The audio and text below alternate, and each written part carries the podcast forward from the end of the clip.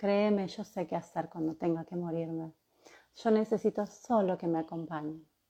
Y que cuando me acompañen, no me digan, por favor, quédate, no te vayas, sino que es, hace tu voluntad.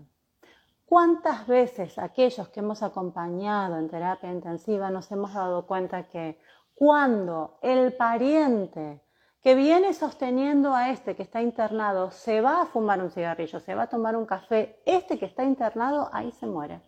Y entonces el que está afuera dice, pero no me esperaste, estuve acá todos estos meses y te vas en este momento que no estoy.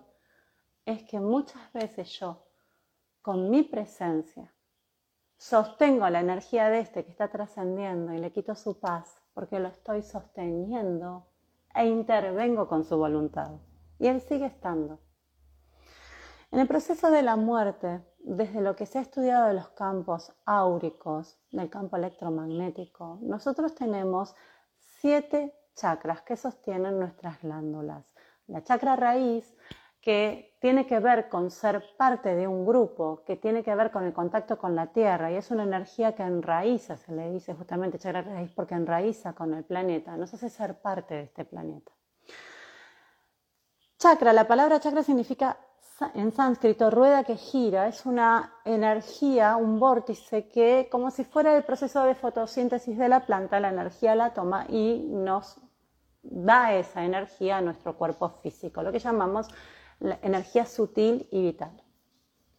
Los chakras, mm, las chakras raíces, el segundo chakra, el tercer chakra, que son estos, estos que nos conectan con la identidad, con nuestro lugar en la familia, con nuestro lugar en la comunidad, con la con nuestro mundo de relación, nuestras capacidades, cuando yo estoy en el proceso de trascendencia, estos chakras se van como mm, poniendo más débiles, se van cerrando, se van, no es achicharrando, pero se van deteniendo, ya no giran.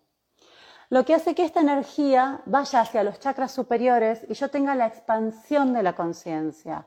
Y es ahí cuando el que está en la trascendencia dice, me vino a visitar la abuela, me dijo que encuentre los pasajes porque nos vamos en el tren. Y es ahí cuando todos creen que yo estoy loca porque el oxígeno no me llega al cerebro, estoy alucinando o la medicación me hace mal. Lo, divertido de esto, lo interesante es que en las investigaciones que se hicieron en pacientes que estaban todos en este mismo proceso, algunos tenían los, eh, compartían diagnósticos, muchos no, tenían las mismas síntomas y muchos no tenían las mismas drogas. ¿Por qué vivían la misma experiencia entonces? Porque vuelvo al punto de que la biología sabe exactamente lo que hace cuando la hace. Y entonces yo voy expandiendo mi campo energético y empiezo a vivir de una manera multidimensional. Seguime acá. ¿Qué significa? En este momento estoy en varios lugares al mismo tiempo, pero todavía conectada con el cuerpo. Voy y vengo.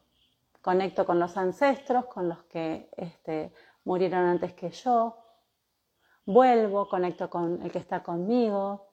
Me vuelvo a ir voy y vengo. A veces en este proceso el cuerpo está muy inquieto, la persona puede tener ansiedad y muchas veces los médicos intervienen para dar tranquilidad al cuerpo, acompañar al cuerpo. En este momento de transición es el momento en el que yo siento la alegría de saber que estoy con mi otra familia y empiezo a despedirme de esta realidad. Para aquellos que han podido observar este proceso, sabemos que es un momento de alegría, porque el que está ahí naturalmente está siguiendo la trascendencia de su espíritu, de su energía, de aquello que tuvo dentro de su cuerpo y que ahora se manifiesta libremente. Hay paz, hay calma, hay un sentir profundo.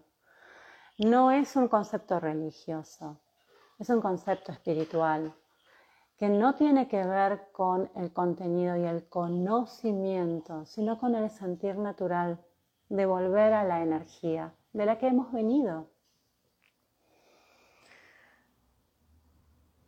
Se hicieron relevamientos y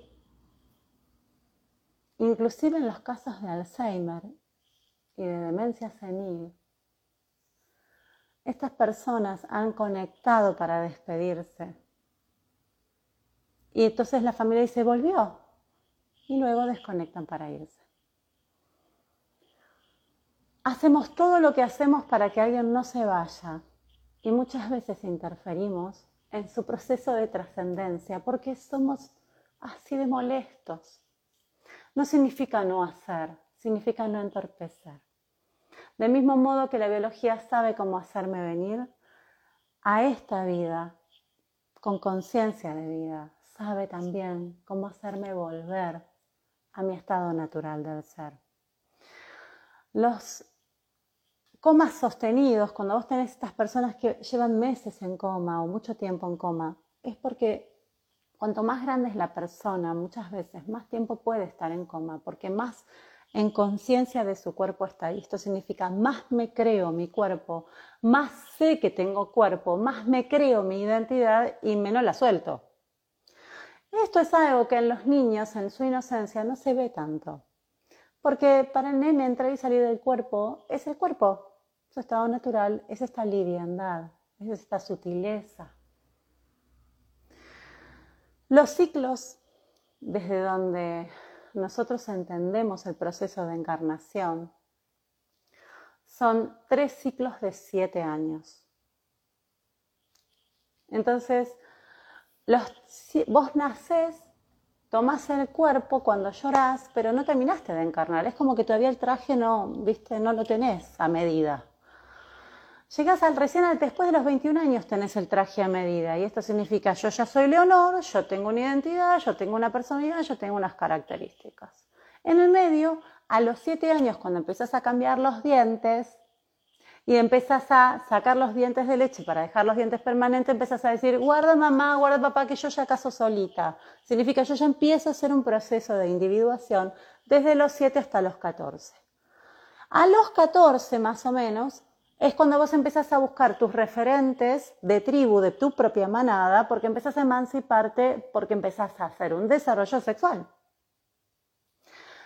Donde tenés toda esa respuesta orgánica de maduración para vincularte ya desde tu identidad, y esto es yo soy Leonor, no quiero ser la hija de, ni la nieta de, ni a llevar el apellido yo quiero que me conozcas y me reconozcas por mis habilidades.